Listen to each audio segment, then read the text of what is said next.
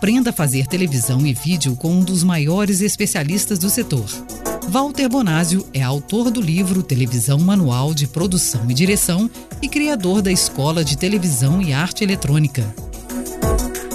No podcast Escola do Vídeo, mais um episódio Histórias de Produção. Experiências vivenciadas por Walter Bonásio na televisão e na produção independente. Eu havia sido escalado como diretor da primeira minissérie realizada no SBT. A história era dividida em quatro capítulos. E o seu enredo focava um traficante de armas e drogas que usava uma tribo de índios da Amazônia como sua base.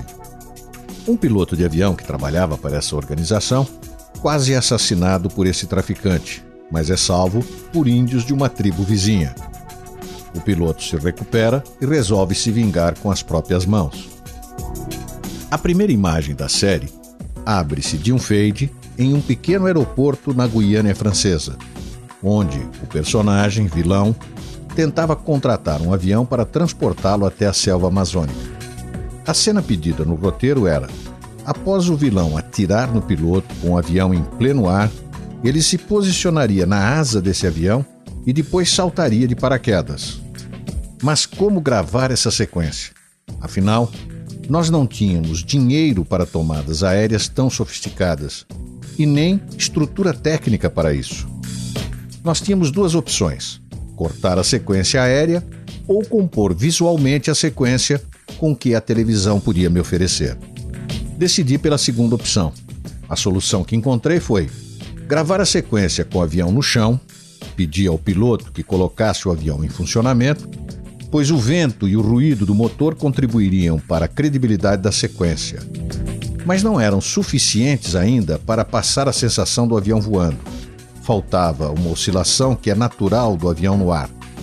Para que isso pudesse acontecer, decidi alugar uma grua para fazer o movimento de oscilação da câmera, no ângulo de baixo para cima, dando a referência apenas do céu, juntamente com o vento da hélice e o barulho do motor, conseguiria passar o efeito desejado.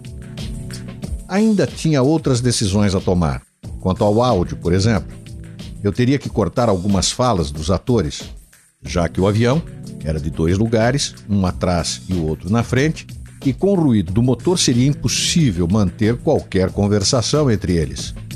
Optei pela comunicação gestual entre os atores, somando os efeitos sonoros, música e efeito de slow nas imagens, intensificando dramaticamente a ação.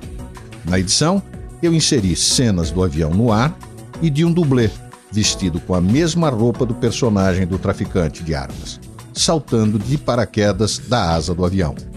Nesta sequência, eu não tive nenhuma dificuldade em captar essas cenas, já que elas poderiam ser gravadas à distância. O resultado funcionou perfeitamente de acordo com o contexto e com o orçamento. As escolhas do diretor ou do produtor são particularmente importantes porque elas determinam o que o telespectador realmente vê e ouve. Cada novo ângulo de câmera que o diretor escolhe pode reforçar ou enfraquecer a sua mensagem. No início, o número de escolhas pode parecer uma missão quase impossível para um diretor, mas à medida que ele ou ela vai ficando mais experiente, passa a tomar decisões mais eficientes.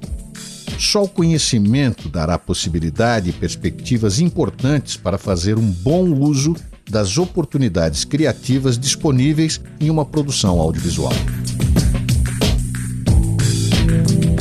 Você acabou de ouvir o podcast Escola do Vídeo com o especialista em comunicação e produção de televisão, Walter Bonásio.